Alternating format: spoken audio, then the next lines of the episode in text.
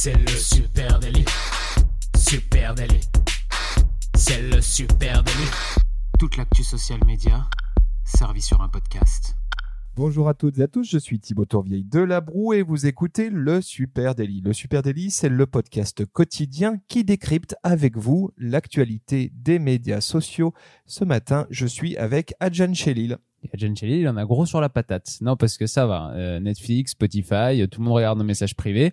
Et là, euh, tout le monde regarde les messages privés que je m'envoie avec ma meuf, pas foutu de me faire une bonne recommandation de film ou une bonne recommandation de, de musique sur Spotify. Ça va à la fin, quoi. On vous laisse accès à tout comme ça, à nos vies, et jamais rien de bien, quoi.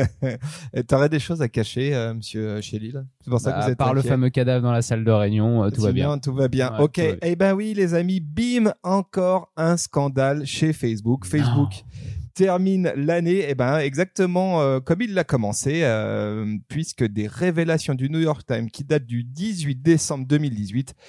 Eh ben, euh, viennent mettre à mal des mois et des mois d'excuses, de bonnes, de, de montre, de, de pattes blanches de Mark Zuckerberg.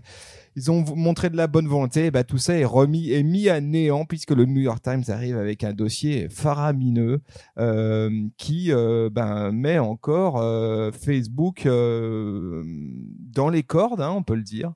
Ouais, ça fait ça fait quand même euh, un scandale de plus. C'est pas des moindres. Hein. Euh, y a, tu l'as comme tu l'as rappelé, il y a eu différentes étapes. euh, pour Facebook qui ont quand même été assez compliquées, Euh, période de crise un peu hein, quand même depuis deux ans là. Euh, on sait que c'est en plus de ça une plateforme qui est un petit peu vieillissante, chez qui les jeunes euh, sont de moins en moins actifs, même s'ils continuent d'y aller. Euh, voilà, il y, y a quand même une petite odeur de crise chez Facebook et euh, il y a pas mal aussi d'articles qui fleurissent, qui commencent à dire est-ce que ce serait pas 2019 une année charnière euh, pour Facebook? Eh oui, eh, parce qu'à force de prendre des euh, coups droits, euh, des crochets et des uppercuts, bah, commence, Facebook commence à avoir un peu le nez qui saigne. Euh, concrètement, le 18 décembre, euh, on va décrire avec vous hein, ce qui s'est passé, ce que le New York Times euh, euh, nous raconte. Mais en gros, le New York Times annonce que des documents internes montrent que le réseau social a donné à Microsoft, Amazon, Spotify et un paquet d'autres boîtes tech, comme ça de grosses boîtes tech, des accès beaucoup plus grands aux données des utilisateurs que ce qu'ils avaient euh, révélé jusqu'à présent. Et ce serait quand même une enquête très sérieuse. hein. Effectivement, il y a eu des, fichiers internes euh, ont servi de source, mais il y a eu aussi 50, une cinquantaine de témoignages euh, d'anciens euh, employés de ces de ces grandes euh, boîtes américaines et euh, certains anciens employés de Apple aussi et de et de euh, Facebook qui ont témoigné directement au New York Times. Donc Ouais, c'est du lourd. c'est vraiment corroboré. C'est pas euh, c'est pas une enquête. Ils ont voulu balancer pour balancer. C'est du lourd. Allez, on, on rappelle le contexte très sulfureux hein, de Facebook depuis 2016 et l'élection de Trump avec bah, une série de scandales liés à la protection de la vie privée et notamment le fameux Cambridge Analytica. Rappelons le, ce qui s'était passé, hein, un, un cabinet de lobbying politique qui euh, avait utilisé, utilisé pardon, de manière, bon, on peut le dire, inappropriée, les données Facebook pour créer euh, des outils de ciblage utiles à la campagne de, de Trump. On connaît le résultat. Ça a Euh, plutôt bien fonctionné pour eux. en tout cas, ça y a contribué. Dans la foulée, Facebook fait euh, son mea culpa, promet de faire mieux. Euh, on a tous vu les images de Mark Zuckerberg devant euh, les sénateurs américains dire mais non, mais écoutez, nous, on, enfin, nous on fait de, de notre Mm. mieux. tout ça est très compliqué. Vous y comprenez pas grand chose, etc. Et en avril, Zuckerberg déclare euh, les gens contrôlent totalement tout ce qu'ils partagent sur la sur Facebook. En tout cas, ils en ont la possibilité. Sauf que voilà. Euh... Mytho Sauf que voilà, rebelote. Effectivement, dossier très complet du New York Times du 18 décembre.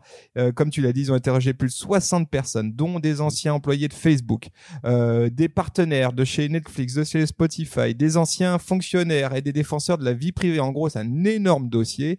Euh, ils ont exa- examiné aussi 270 pages de documents internes de Facebook. Il y a eu un peu de boulot, ouais. Voilà, ils ont effectué des tests, des analyses techniques afin de contrôler leurs informations. Euh, résultat des courses, eh ben, il semblerait qu'il y ait un gros problème. Alors, grosso modo, qu'est-ce qui se passe? Lorsque vous vous connectez avec Facebook à une application tierce telle que justement Netflix, Spotify ou n'importe quelle autre application qui vous permet de vous connecter grâce euh, à vos euh, identifiants et mots de passe de Facebook. Donc c'est ce qu'on appelle une application tierce. Et ben en fait, cette application tierce et notamment pour certaines, vont avoir accès à beaucoup plus de données que ce que vous, vous avez accepté de leur donner dans, dans, dans tous vos paramètres de confidentialité, etc.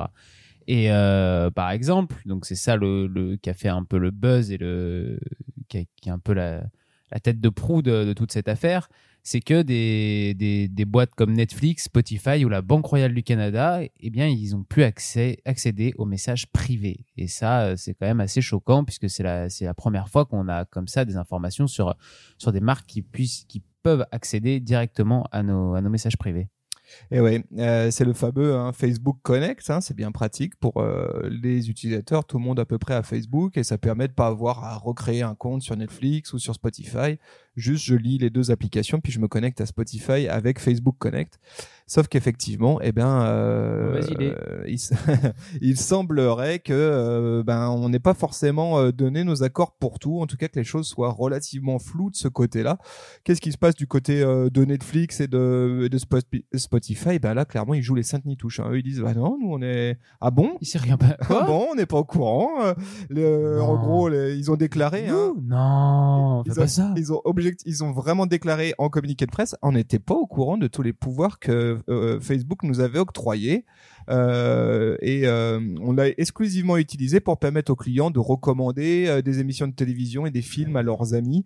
Mais vraiment, au-delà de ces recommandations-là, nous, on n'a jamais accédé au message perso oui. d'Adjan Shelil. Donc ils ont, c'est vrai qu'ils ont prononcé mon nom, ces bâtards. Non, mais euh, ils sont quand même forts parce qu'ils ont dit on les a utilisés seulement pour pour suggérer euh, des films, mais on l'a, sinon on l'a jamais utilisé.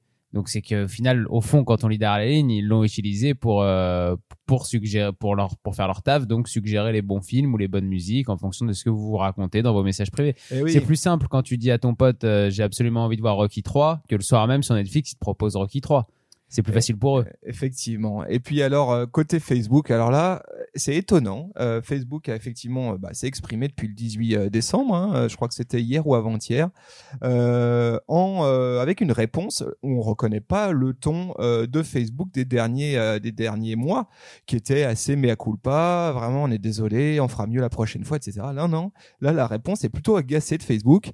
Euh, je vous donne même le titre de l'article hein, de leur communiqué de presse, c'est mettons les choses au clair. Donc ça, c'est une tonalité auquel Facebook ne nous a pas habitués. Euh, et ils disent, en, en substance, c'est un long, on vous mettra le lien hein, pour que vous alliez vous faire une idée euh, de la tonalité, mais en gros, ce qu'ils disent, c'est pour être clair, aucun de ces partenariats ou de ces fonctionnalités n'a donné aux entreprises l'accès à des informations sans la permission des personnes. En gros, ce que Facebook dit, c'est vous aviez qu'à lire les petites lignes, bande de gros malins, parce que euh, on n'a jamais rien planqué. Quand vous avez donné l'accès, bah vous avez donné l'accès à Messenger, puisque c'est ça dont il s'agit. Et voilà, donc arrêtez de nous courir sur le haricot. Et après, ce que les, ce que les euh, les boîtes en font, les partenaires de Facebook en font.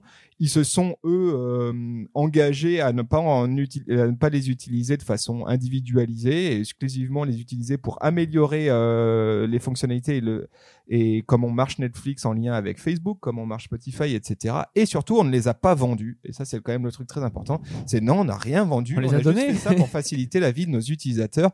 En gros, Facebook pour pour changer, hein, parce que Oui. d'habitude ils ont genre fait un petit. Là, cette fois-ci, non seulement il nie, mais en plus il dit, eh, ça va suffire maintenant. Ça arrête de nous casser les pieds. Voilà, exactement. Mais euh, moi, ce que je trouve intéressant dans la communication de Facebook, c'est qu'il y a aussi un peu une communication, un, un peu un double discours. Euh, moi, j'avais euh, une réaction de Konstantinos Papamiltiadis. Qui C'est comme est... ça qu'on dit. Ouais, c'est exactement. On l'appelle Pape dans le dans le métier. Euh, c'est le directeur de la plateforme et des programmes destinés aux développeurs sur Facebook. Et lui, il a dit aucun donc un peu dans le même ton que ce que tu viens de dire. Aucun de ses partenaires ou fonctionnalités n'a permis à des entreprises d'accéder à des informations sans la permission des utilisateurs ou n'a violé notre accord de 2012 avec la FTC, Commission fédérale du commerce. Accord qu'ils avaient passé donc avec euh, la Commission fédérale du commerce. Et pourtant, euh, dans le même temps, on a un homme d'affaires américain, Roger McNamee, qui est investisseur, euh, un bon investisseur de la première heure dans l'entreprise de, de Mark Zuckerberg. Bon vieux. Roger. Voilà. Il y a toujours un Roger dans, un comi- dans une commission, une comité d'administration. Euh, et lui, il dit tant que Facebook n'aura pas changé de son modèle économique, on ne pourra pas leur faire confiance. Oui, bah alors là c'est toute la question de, de la confiance effectivement parce que en, en vrai euh, si on est euh, si on est un tout petit peu lucide, évidemment que euh, Adjan Shelley nominativement n'a pas été écouté, Thibaut Touré de non plus. Par contre, bah c'est vrai que si euh, si euh, toute la question c'est de savoir est-ce que mes datas personnelles, pour moi la question déontologique c'est la suivante, est-ce que mes infos perso et notamment mes conversations euh, servent de monnaie d'échange et est-ce que euh, des gens s'enrichissent sur mon dos avec ça? Alors Facebook s'en défend en disant nous on l'a pas vendu parce que si on, on revient un peu euh, euh, aux fondamentaux, Facebook a toujours dit que nous on vendra jamais les données personnelles de ses utilisateurs. C'était la grande crainte il y a quelques années de ça sur Facebook. Et, et en l'occurrence, il semblerait qu'effectivement, il n'y a jamais eu de transaction financière à proprement parler. Euh, Avec Cambridge Analyt- Analytics, on sait quand même, euh, c'est un peu flou cette partie-là de, les- ils ont plus ou moins vendu les informations personnelles de leurs utilisateurs. Bah, en fait, euh, ouais, alors Cambridge Analytica, c'est un petit peu spécial. Il semblerait qu'il y a eu des failles, hein, surtout dans, euh, dans, dans les Oui, et que, sécurisations de Facebook. Euh, mais là, ce que Facebook se défend d'un truc, c'est de dire, nous, on a un service. Effectivement, vous nous confiez beaucoup de responsabilités puisque vous nous confiez un certain nombre d'infos personnelles. Mais ce qu'on veut, nous, Hein, c'est Facebook, c'est on veut on veut pas faire le mal, on veut faire le bien autour de nous, on veut changer le monde et on veut vous faciliter la vie. Et donc on vous donne des outils qui nous permettent de nous plugger euh, sur Netflix, sur Spotify, etc. Et de faire en sorte que Facebook reste central dans votre quotidien, qu'il y ait une vraie utilité de marque autour de notre produit. Et donc à partir de là, euh, on fait du win-win avec euh, avec ces, ces partenaires. Euh, en leur donnant des facilités euh, euh, à accéder à, de nouveaux utilisateurs, c'est ceux de Facebook, et en même temps la possibilité de faire en sorte que vos produits soient visibles. Mais il n'y a pas d'échange, en tout cas c'est ce que dit Facebook, il n'y a pas d'échange d'argent. Alors, il n'y aurait pas d'échange d'argent, mais d'après euh, Libération, euh, ces, informations, elles auraient été partagées, même si donc dans les paramètres d'utilisateur, on avait précisé qu'on ne voulait pas partager nos informations personnelles et, en donner accès euh, à d'autres entreprises tierces.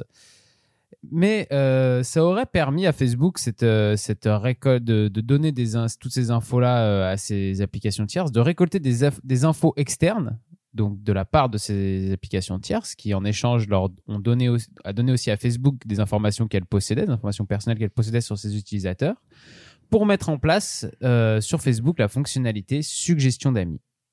Ouais. Alors en fait, euh, c'est- là où on en revient à la logique de win-win. Alors peut-être que c'est un win-win lose. Et, et nous, on serait dans la partie lose, hein, parce qu'on n'a pas demandé tout ça. Quand c'est gratuit, c'est toi le produit. Voilà, ça c'est sûr. Euh, mais on, bon, on le sait, hein, les données personnelles, c'est un peu euh, l'encens du 21e siècle ou le sucre du 21e siècle. Il y a quelques années de ça, c'était, il y a quelques siècles de ça, on se battait, on faisait des guerres pour euh, pour choper de l'encens. Mais aujourd'hui, euh, on fait de la guerre pour choper de la data perso. Euh, c'est une ressource qui vaut des milliards, hein, selon euh, l'Interactive Advertising Bureau. Euh, rien qu'aux aux, aux États-Unis, hein, juste les entreprises américaines vont dépenser d'ici, euh, enfin cette année en 2018, ont dépensé 20 milliards de dollars pour acquérir et traiter des données de consommation. Et le nerf de la guerre, c'est pas non seulement de posséder la data, mais c'est de savoir l'analyser derrière et savoir Bien en sûr. tirer des. Ah oui. Donc forcément, euh, Facebook est assis sur une mine d'or. Et, et lui, eux, ce qu'ils disent, c'est nous, on les vend pas. Par contre, ce qu'on comprend, ce qu'on est en train de comprendre un peu à nos dépens, c'est que finalement, ils utilisent ça comme un leverage, comme un outil de levier euh, et de négociation avec d'autres grosses euh, boîtes tech et disant, ah, nous, on a ça. Si on vous le met à disposition, euh, qu'est-ce hein. que qu'est-ce que vous faites pour nous? Et comment vous faites en sorte de pousser Facebook, faire en sorte que Facebook reste le réseau social numéro un? Et euh, ils mettent, euh, ils se contentent de mettre une partie à disposition, euh, une partie des infos qu'ils possèdent à disposition de ces applications tierces. hein. Euh, on voit par exemple Binge de Microsoft qui eux avaient accès à la liste des, à vos listes d'amis, donc ils pouvaient voir qui était ami avec qui et ça leur permettait de le reproduire ensuite sur euh, sur Microsoft. Donc euh, on voit, on voit donc, on voit, que Facebook effectivement c'est c'est du business, c'est une manière de, de commercer avec ses avec les autres grands groupes de de les autres grands groupes tech qui existent et c'est parce que dedans il y a aussi Microsoft, il y a Apple, il y a, il y a Ils sont quasiment tous, même Ouais. des, des groupes médias. On parle de, de- du euh, The Times, euh, on parle effectivement d'une Mm. banque euh, anglaise. euh, Banque canadienne. Banque canadienne. Donc c'est sûr que Apple, Amazon. on parle Microsoft. systématiquement d'accords individuels, hein, c'est-à-dire c'est vraiment des accords de partenariat. L'article du euh, de New York Times est assez intéressant là-dessus parce qu'ils expliquent que ces accords-là sont vraiment dans le sein des seins de Facebook. En gros, ça se passe entre Zuckerberg, ses proches collaborateurs et euh, des partenaires, Euh, mais c'est pas, ça descend pas les niveaux de l'échelle. Et après, c'est du cas par cas. En gros, il y a Netflix qui vient sonner euh, dans la belle villa de Marc et qui lui dit on peut pas faire un truc entre nous, comment on pourrait s'arranger T'étais là quand euh, ça s'est passé. non voilà, et à ce moment-là, quelque part dans un back-office chez Facebook, il y a quelqu'un qui coche des cases et qui dit Tiens, je te donne le droit d'accéder à ça, ça, ça, ça, ça. Sauf que ce que montre très bien l'article, eh ben, c'est qu'en fait, euh, il y avait des, il y avait des deals de partenariat qui avaient été faits sur des périodes qui devaient être euh, provisoires, et c'est notamment par exemple le cas du euh, journal The Times. Et finalement, ils ont jamais euh, enlevé ces droits, et The Times a pu bénéficier pendant quatre ans d'accès à des datas auxquelles ils n'auraient jamais dû avoir et qui, qui, à la base initialement étaient prévus pour être provisoires. Donc bref, c'est un micmac sans nom avec au cœur de ce bazar euh, les données de euh, milliards d'utilisateurs. Alors forcément, c'est un peu flippant tout ça. Ouais, ouais, on se dit, euh, on se dit euh, la grande question, comme, euh, comme le dit l'investisseur Roger, euh, est-ce qu'on peut encore avoir confiance en Facebook? Facebook, il faut, on sait quand on s'inscrit dessus, euh, le, système économique euh, de Facebook, comment il fonctionne, c'est justement grâce à ses données personnelles et au fait qu'il ait eu tant, autant d'utilisateurs sur sa plateforme. Euh, il faut juste se, se dire qu'à partir du moment où quelque chose est sur Internet, c'est quand même plus ou moins, il y a des risques que ce soit public. Donc il faut faire attention à ce qu'on y met. Ouais, ce qui est sûr, c'est qu'on le, on sent. Hein, bah là, ça a été tout 2018, et puis ça, ça termine avec cette note-là, c'est qu'on sent que Facebook est vraiment dans la tourmente. Ça n'empêche pas d'être le réseau numéro un. C'est peut-être pour ça d'ailleurs qu'il est euh, sous euh, le feu euh, euh, des projecteurs, mais en tout cas, on, on voit que ça crée un climat euh, de défiance euh, vis-à-vis de la plateforme. D'une, du côté utilisateur, comme tu l'as dit, euh, je pense vraiment qu'il y a un flip et les jeunes générations entendent tout ça et se disent Oh là là, moi j'ai pas envie d'aller me euh, mettre là-dessus, je vais me mettre ailleurs, je vais aller sur TikTok, je vais aller sur Insta, je vais aller sur Snapchat, puisqu'on n'entend jamais parler de, on n'entend jamais parler d'eux. Et puis euh, côté marque, ça commence aussi à être problématique parce que est-ce que j'ai envie que ma marque et mes campagnes de marque soient associées à une société qui commence à être un peu dans le scandale et on, voit un certain nombre d'annonceurs se poser beaucoup de questions. on peut même le dire, hein, même nous à notre échelle, on voit des annonceurs se, objectivement se poser des questions quant à leurs investissements Facebook en disant mais avec tout ce qu'on entend, est-ce que Facebook est pas en train de se casser la binette? Alors déjà, il y a, tout ce qu'on entend, effectivement. Il y a ce que tu as dit, le fait que les, plus jeunes, euh, bah, Facebook, c'est pas forcément le, premier réseau où ils ont envie d'être et où ils ont envie d'être actifs. Et ils vont d'ailleurs choisir peut-être des réseaux plus comme Snapchat avec des messages éphémères ou WhatsApp avec euh, des messages carrément cryptés euh, auxquels ils ont plus confiance. Et euh, ce qui euh, impose aussi que ou alors même Twitter où on sait que de toute façon euh, c'est public et puis et puis voilà. Donc tout ce qu'on pose sur comme tweet on sait que n'importe qui peut les lire et au moins le, le contrat est clair dès dès le début Euh, ce qui pousse effectivement certaines marques à se poser la question de pourquoi euh, on se déplacerait pas directement sur ces euh, sur ces réseaux là où, euh, où les plus jeunes ont l'air d'aller et qu'on quittait un petit peu Facebook. Alors comme tu l'as dit pour le moment je pense que c'est encore nécessaire d'être sur Facebook étant donné la quantité de personnes qui qui utilisent le réseau Facebook. Et donc tout tout le monde quasiment est sur Facebook. Mais moi j'ai un exemple déjà un contre-exemple qui peut étonner mais euh, pas tant que ça. C'est Ousmane Dembélé, le joueur de foot qui est en équipe de France et qui joue au FC Barcelone. Et euh, ce joueur n'a pas de page Facebook, il est présent sur Twitter et Instagram.